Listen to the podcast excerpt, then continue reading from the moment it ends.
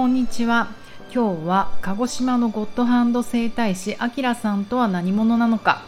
というテーマでお話を繰り広げていきたいと思います。南青山であらゆる動きのベーシックボディチューニングやってます。パーソナルトレーナーの内田彩です。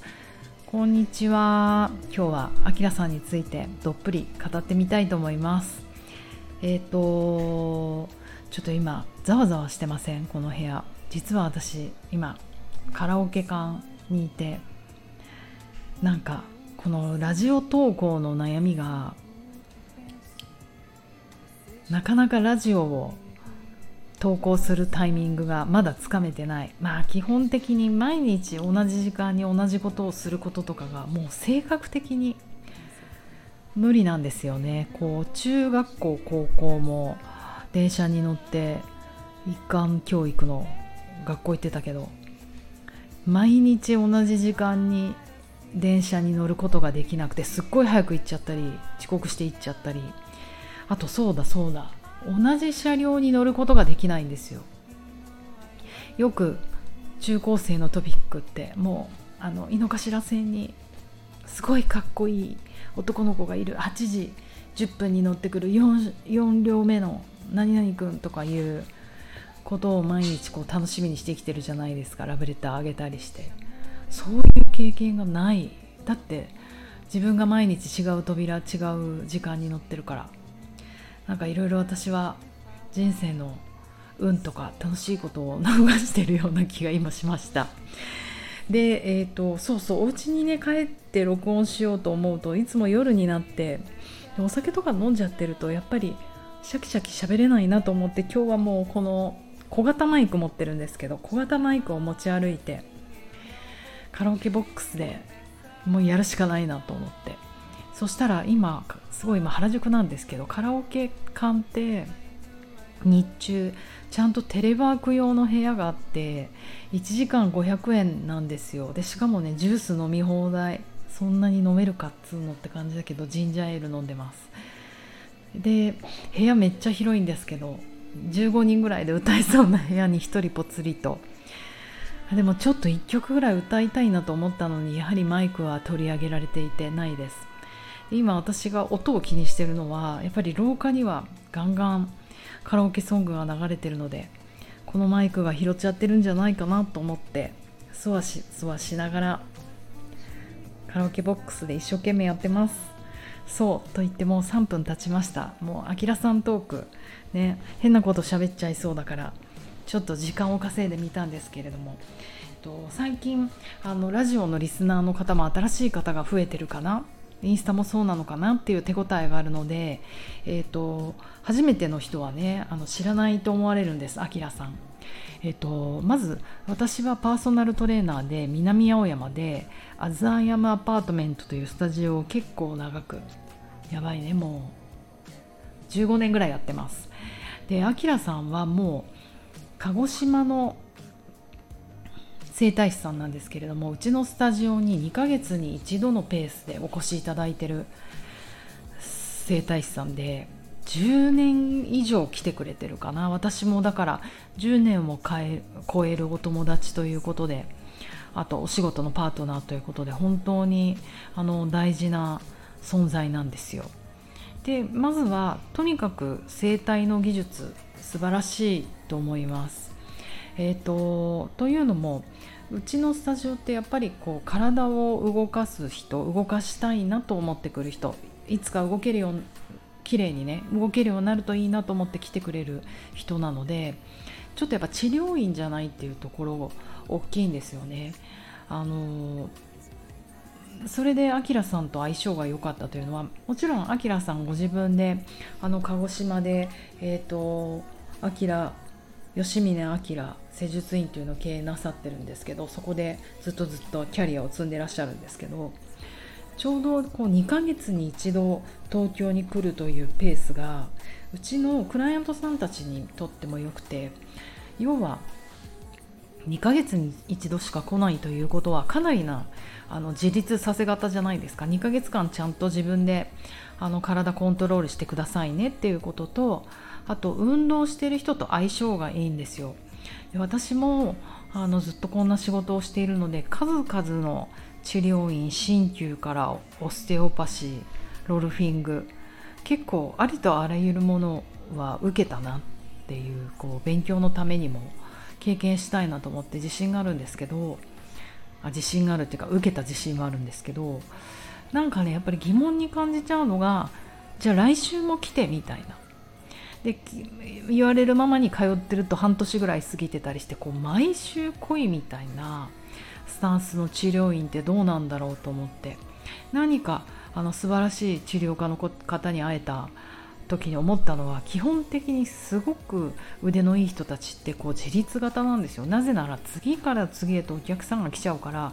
そんなこう中途半端に健康な私とかに通ってほしくないと。もう元気になったらとっとと来ないでというスタイルの人たちが多くて。そういうもんだよなって思ったんですね。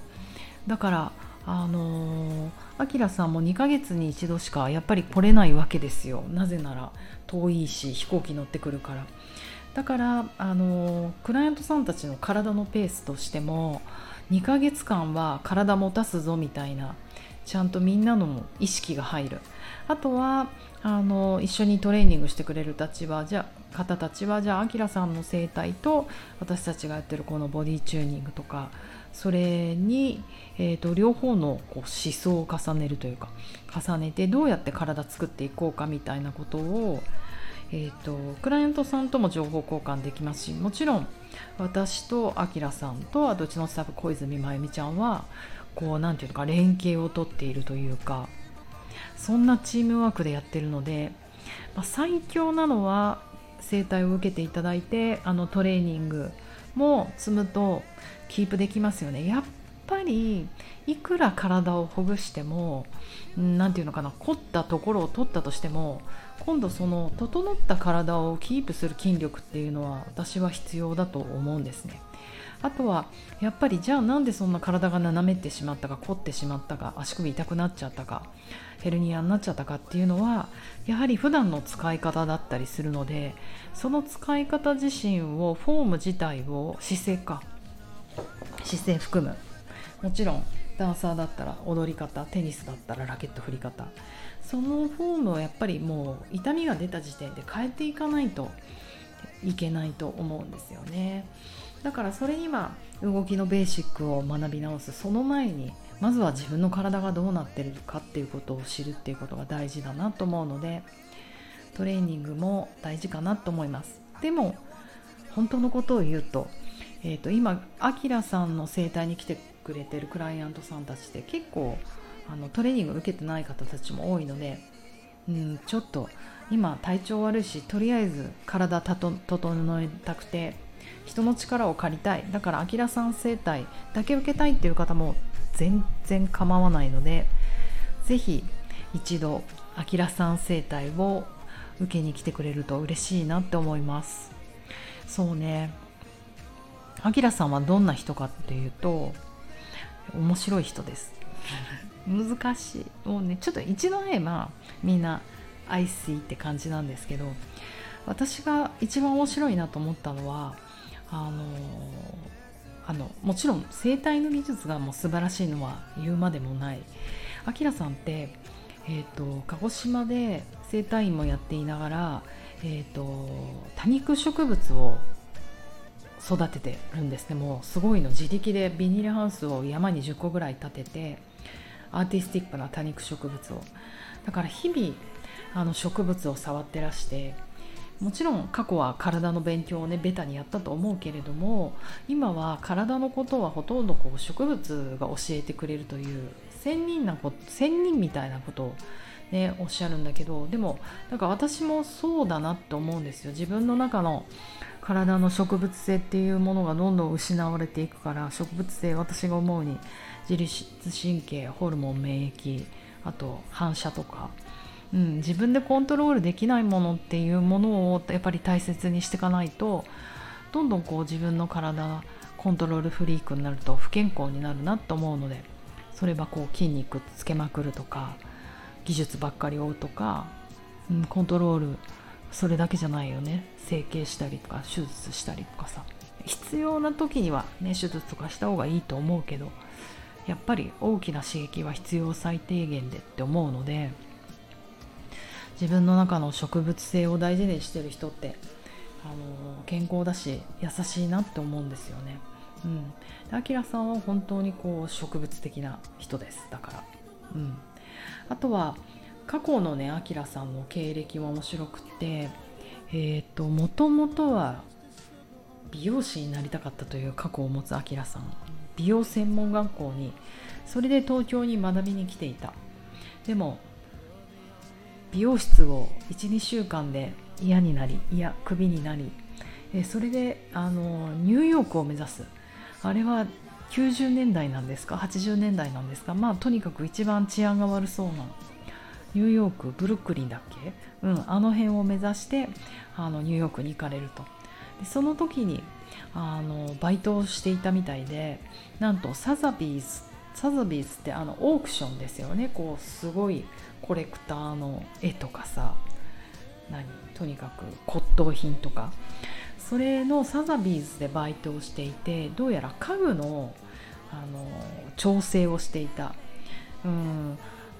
私が一番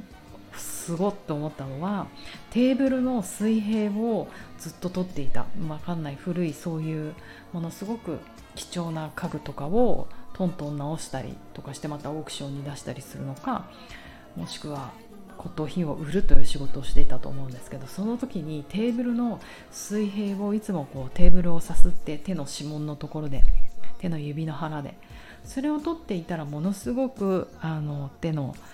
感覚が敏感鋭敏になってそれで人の体の感覚が分かるようになりましたっていうストーリーが最高に好きです大好きそういう人。うん。まあねだから人生本当自分がねやってたアルバイトとかそういった重ねた経験それがもう人生のどこで役に立つかはわからないと思う。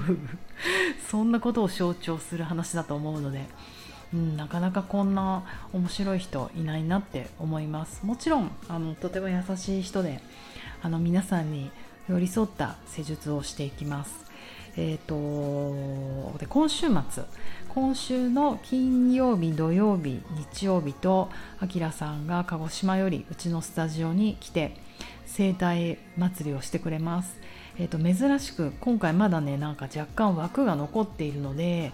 もし初めてで来たいでもちょっと緊張するっていう人はあの太鼓判私が押しますので